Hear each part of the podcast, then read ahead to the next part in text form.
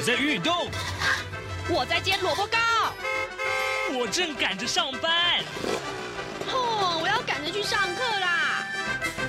这个时候，我们都在听夏志平制作主持的《早安台湾》。早安台湾带给你最热门的时事访谈，最感动的人物专访，最直接的民意表达。对，让我们一起收听《早安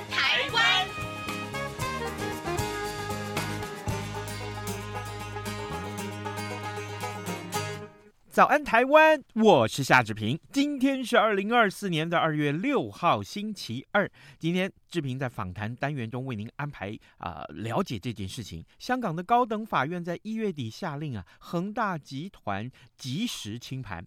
待会呢，志平要为您访问资深媒体人罗继夫，一起来关注恒大到底是如何快速的崛起，但是却又如何快速的崩塌。啊，在听呃这个访谈单元之前，志平有一点点时间来跟大家说一说各平面媒体上面的头版头条讯息啊。首先，我们看到今天三家的平面媒体啊，《联合报》、呃这个《自由时报》以及《中国时报》，通通都啊、有把这个瘦肉精的这个疑云呢放在头版的位置，特别是《联合报》还放在头版头条。我们就来看一看联合报的说明啊，呃，台糖的冷冻梅花猪肉片啊，遭到台东市政府检出含有微量的瘦肉精西布特罗，那引发了食安的疑虑。行政院食品安全办公室前天晚上公布检验同批肉品。结果通通是没有检出，于是乎这形成了双方各说各话。那台中市卫生局昨天上午收到了台糖申复，呃，这个申请复验的这个资资料之后，把残留的样品分成了两份，一份是在昨天晚上送到食药署去复检，那另外一份则是由台中市卫生局邀请食药署还有台糖人员以及双方各邀集的专家跟公证人士在今天上午复检。那么报告最快是明天可以出炉。根据了解呢，台糖提出呃复验申请之后，卫福部要求台中市政府交出检体啊，但是呢婉拒台中市派员北上共同参与检测的要求。那仅只是愿意啊派员参加台中市的复检。那呃卫福部食药署昨天在公布了三件同批号的这个猪肉检验结果，结果呢通通都没有检出。瘦肉精的成分，而食药署的副署长王德元他说，三件当中呢，有两件是农业部韩文台糖要求提供该公司监制的梅花肉片检体，另外一件则是食药署南区管理中心跟台南市政府卫生局啊到全联呃台南北安分公司抽样的检体，结果呢都没有检出西布特罗，这是联合报为您关注的焦点。那么，《自由时报》让您关注同样这件事情，则是说到说，因为现在已经快过年了，那么冲击到猪肉的买气，于是乎呢，养猪协会要求要赔偿啊，这个事情就是要求台中市政府赔偿。那么，《中国时报》《中国时报》呃所报道的重点，则是也是呃锁定在刚刚《联合报》相同的，就是食药署要复检，但是拒绝了呃台中市的检验人员去参与这件事情。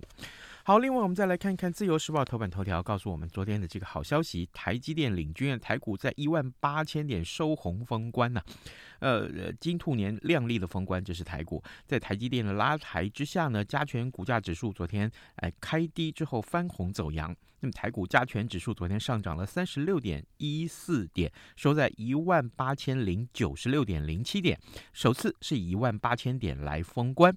呃，总计金兔年的台股大涨了三千一百六十三点一四点，涨幅高达百分之二十一点一八，市值也大增了十点八六兆。好，这是我们看到、呃，为您关注的话题。呃，另外，《中国时报》上面则是呃提到了二零一八年的这一场大火啊，那么好像我们看到这个呃桃园敬鹏的大火，但是有六名这个呃义勇的这个呃消防人员他们牺牲了。不过现在六名高阶主管他只缴公益金，却不用去服刑入监啊，于是乎这是一个争议。好，现在时间早晨七点零四分五十七秒，我们先进一段广告，广告过后马上请您收听今天的访谈单元。对于台湾的政治、社会与历史，以及中国的新闻事件及议题，台湾是怎么想的？中央广播电台每周五晚间九点三十分到十点播出的《台湾怎么想》节目，由王家轩主持，以人为出发点，进行深入访谈或解析，多面向探索人物、书籍、历史与新闻等议题。如果您对《台湾怎么想》节目有任何收听感想或意见，欢迎写信到台北市北安路五十五号《台湾怎么想》节目收，也可以透过电子邮件。节目有两个信箱：二零二零 at rti.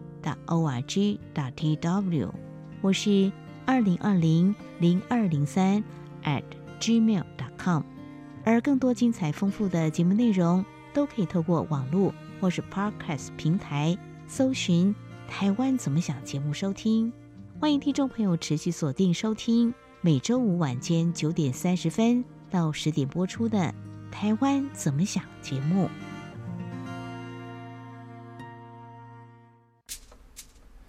早安，台湾，你正吃着什么吐司加火腿蛋，咬一口，然后收听中央广播电台。早安现场。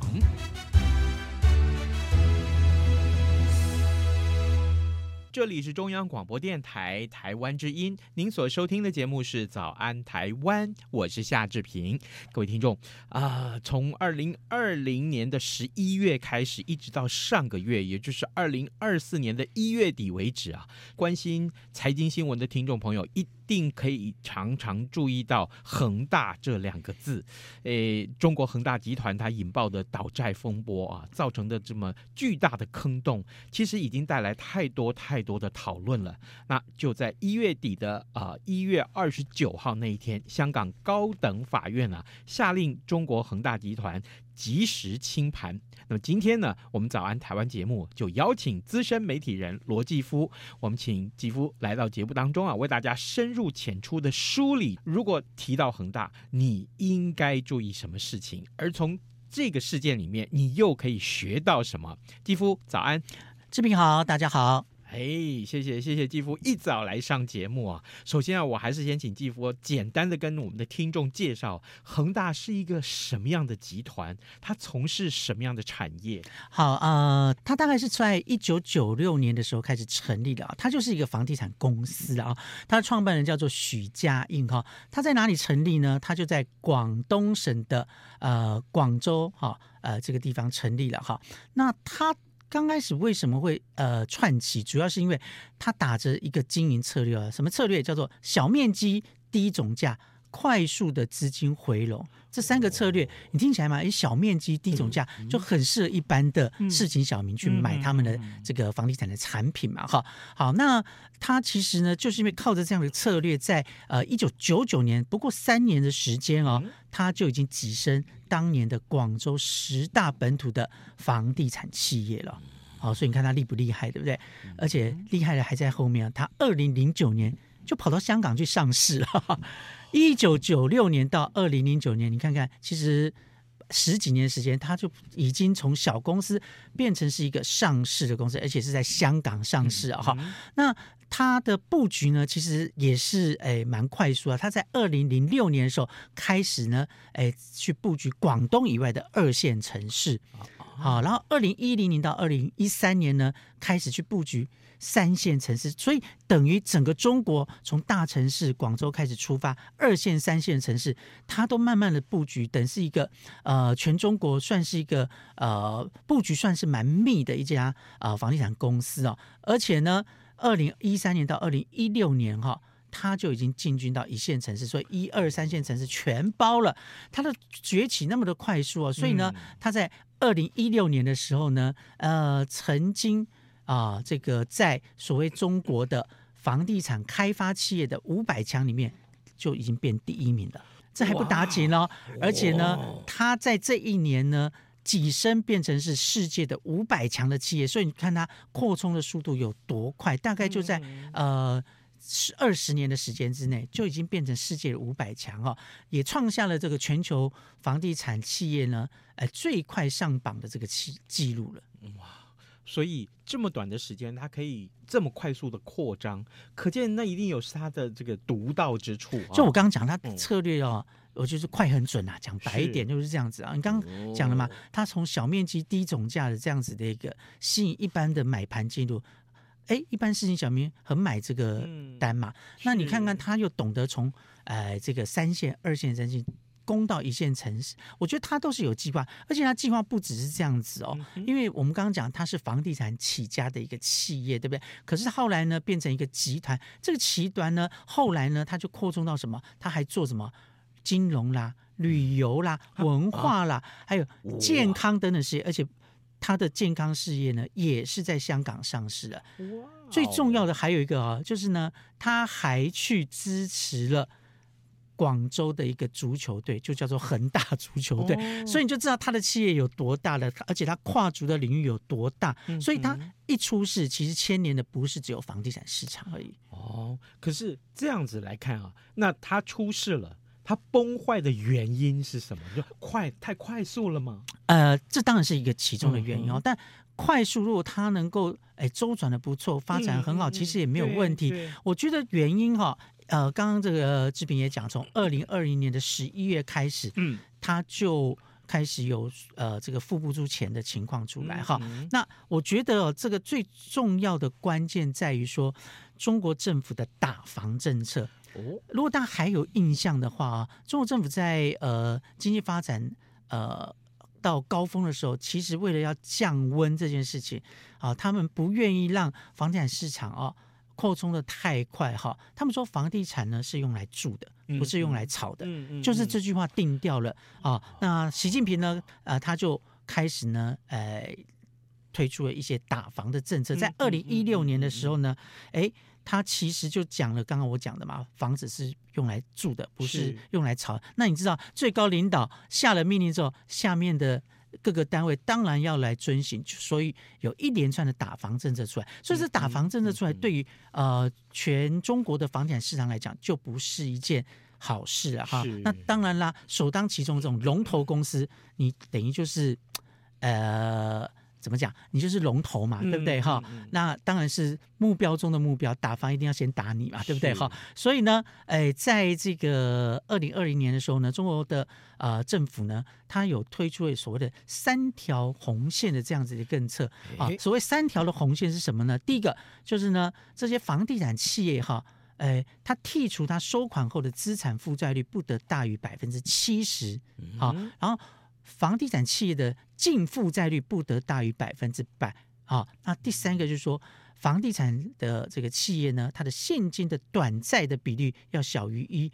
哎，不好意思哦，这三条红线哈，恒大都踩了。哦、那你说它是不是就列为这个重点处理中的重点呢？哈、嗯，好，那因为政策有这个打房政策开始，它的资金就受到了压缩，对不对？那资金一压缩，哎，一连串的骨牌效应就开始了。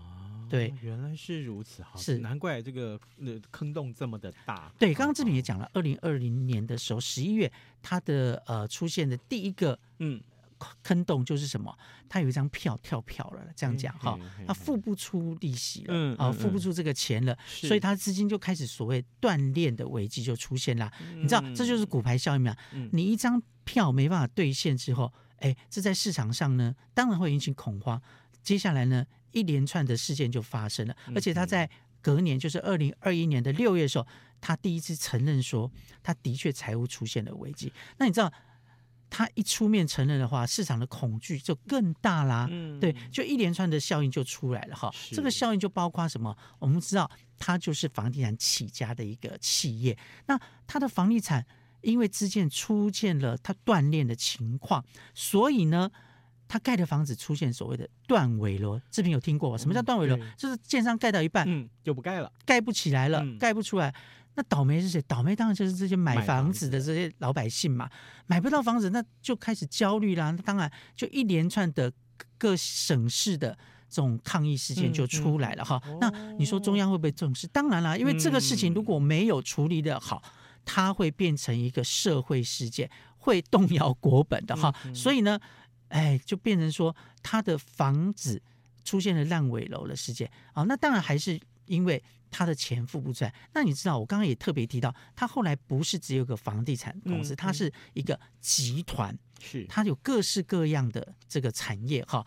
那除了刚刚讲的这些产业之外，就是说他呢，呃，很多的这些房地产商品又包装成了理财的商品去银行卖哦，这又是另外一个洞。怎么说呢？嗯、大家如果还记得二零零八年的时候，那个时候的金融风暴，嗯，是从什么时候开始？就是所谓的。哎，所谓的很多债券的包装，这个房地产的是商品，是结果后来呢？哎，这些商品出了问题之后，开始就有所谓流动性的问题。那你知道，银行卖出这样子的一个商品，当出现危机的时候，哎，这些投资人会担心啊，我的钱是不是拿不回来？哈，对对，那就会有赎回潮。那另外呢，银行还面临另外一个风险，什么风险呢？你知道，恒大这家公司，它是。在银行借的钱也不少，对不对？那它资金出现问题之后，它还不出钱，那银行的这个流动性就出现问题啊！而且不是只有恒大一家公司哦，我刚刚不是说吗？呃，中国政府出现打房政策之后，很多的房地产公司其实都快撑不住，所以他们也有跳票啦，还不出钱的这种情况出现。那这个。账都算在银行头上嘛，因为他借的钱还不出来，就会变呆账。所以那个时候呢，银行光是这个房地产的这个呃借款的话，就是一个非常头大的问题了。我看可能假定我们要来看，应该我我我我 Google 了一下，好像没有任何一个媒体可以全部准确的而且全面性的预估出来，它到底这个坑洞有多大，也就是它牵涉的这个亏损的金额到底有多少，好像很难。其实真的很难估算，但是可以肯定说，像是恒大的这个。呃，负债呢，大概已经上兆台币，嗯、这是绝对跑不掉了啦哈。这也是这个应该是中国史上就负债最高的一个。呃，案例了，了解。嗯，好，呃，各位听众，今天早上志平为您邀请到资深媒体人罗继夫来到节目当中哦，我们亲自呃请呃继夫在节目中为大家梳理出了，诶，恒大到底是什么样的一个集团，还有它的产品到底有哪些，更重要的是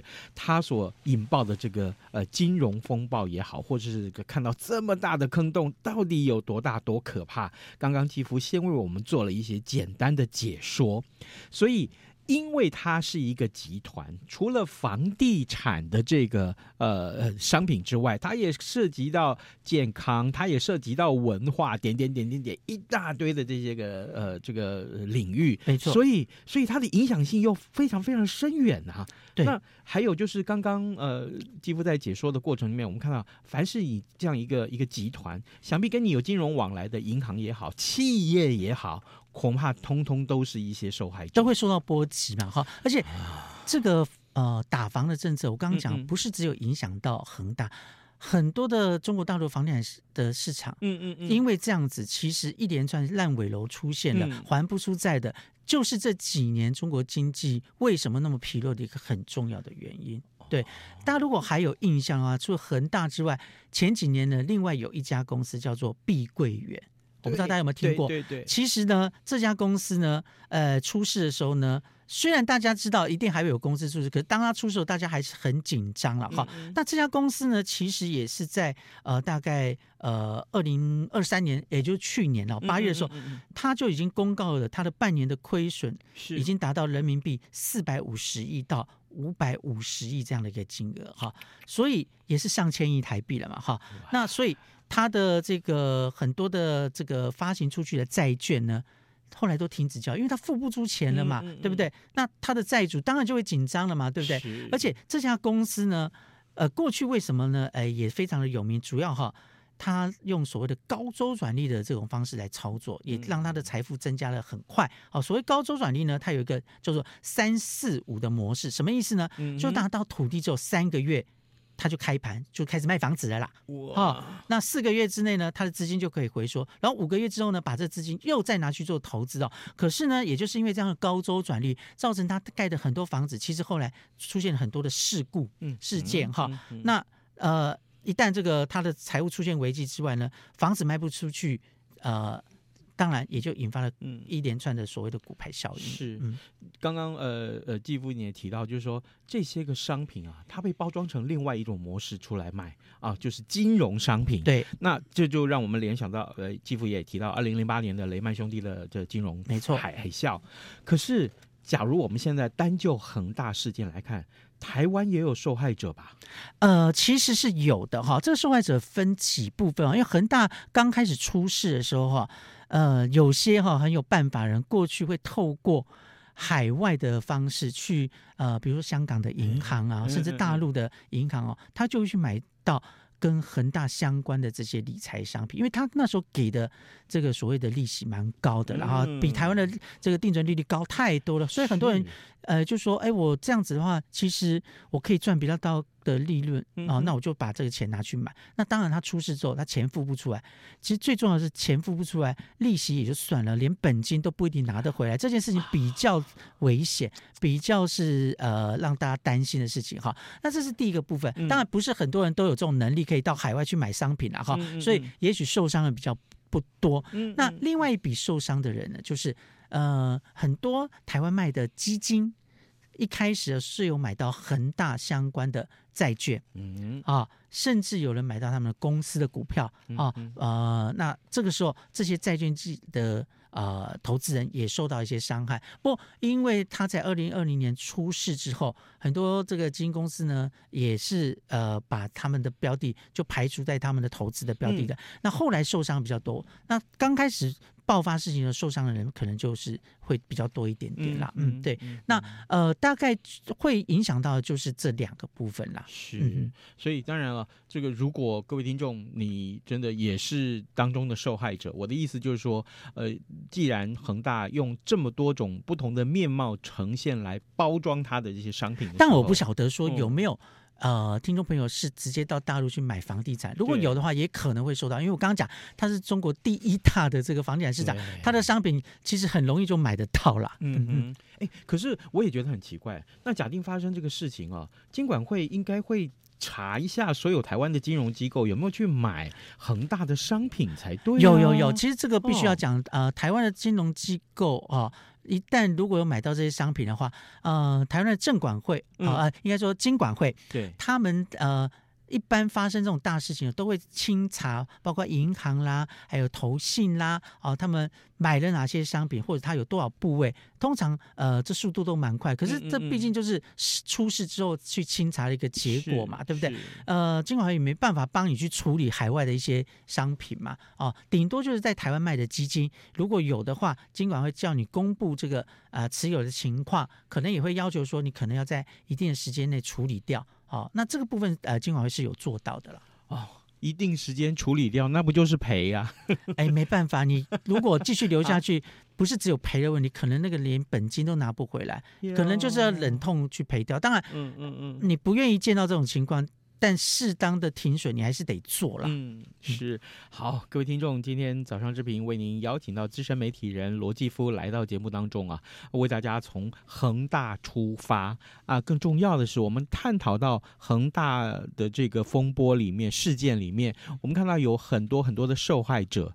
呃，与其说，嗯，今天我们来看一看。呃，这个恒大到底有多惨重啊？这个事件到底有多惨重？不如我们还是要请继夫告诉我们的听众啊。那好，未来这样子的商品想必不少啊，这种商品在市面上一定不少。那我们消费者怎么办？我我我怎么知道当初是第一大？我很多人啊，就就像有些人买股票说，我看到这个产业的第一名，我进去买的耶。哎，这是很重要的判断的原则。那现在连第一名都出事了，对不起，我消费者可以从恒大事件里面学习到什么？坦白说哈，呃，如果在他最风光的时候，他又是我刚刚讲全中国第一大地产公司，你很难想象中他会出。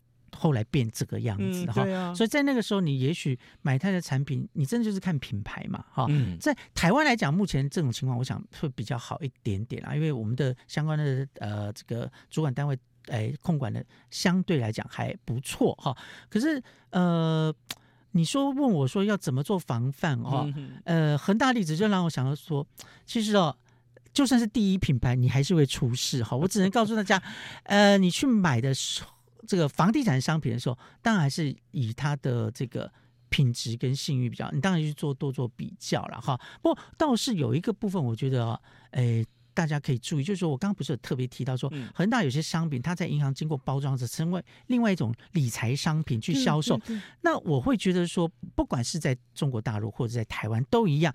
如果呢，你的业务人员跟你讲，哎，这个包装的这个产品哦，哎，什么利润有多高多好哈，你这个部分你就要特别去注意。特别是哦，我记得之前来上啊这篇节目也提过哈，如果有人跟你讲说要保证获利这四个字。哎，讲出来的话就千万千万不要信啊！因为呃，全世界能够保证你获利的商品只有定存这件事情，其他理财商品有投资就有亏损的风险，这一定要记住，没有保证获利这件事情。所以像这种经过多重包装之后的理财商品哦，如果你真的不懂的话，就不要碰了。嗯。对，不懂的话就不要碰。而事实上，很多人其实在接触这一类商品之前，他的这个呃出发点都是哦，原来获利率这么的高，是的，所以他一定要买。而且他想说，我如果晚买了，嗯，钱就先给别人赚走了，我就赚不到了。没错啊、哦呃，千万不要有这种想法，对不对？哈，我们稳稳的赚哈，不要冒这个风险，因为有时候，哎，像买房子这种事情，有时候是。诶，上百万、上千万的事情，嗯，一辈子的钱套在那边，万一出了事情的话，那真的叫做血本无归了。没错，没错。嗯、等到你这个真的血本无归的时候，你回过头来说，哎呀，我当初为什么要这么贪？其实。那一切都已经太晚了，是真的太晚了，没错。哦、这个、嗯、好，呃，各位听众，这个千万不要忘记啊，这个我们时常在这个有闲钱要出去投资的时候，不要忘记呃，资深媒体人罗继夫呃继夫告诉我们的这样子的一些叮咛啊，因为呢，他在这个圈子太久了，没有啦，就是看过太多血淋淋悲惨的事件了，啊、对对。哦，好，我们今天非常谢谢继夫跟我们的分享了，继夫谢谢你，谢谢志平，谢谢大家。早安，台湾，你正吃着什么样的早餐？吐司加火腿蛋，咬一口，然后收听中央广播电台。早安，暴马仔。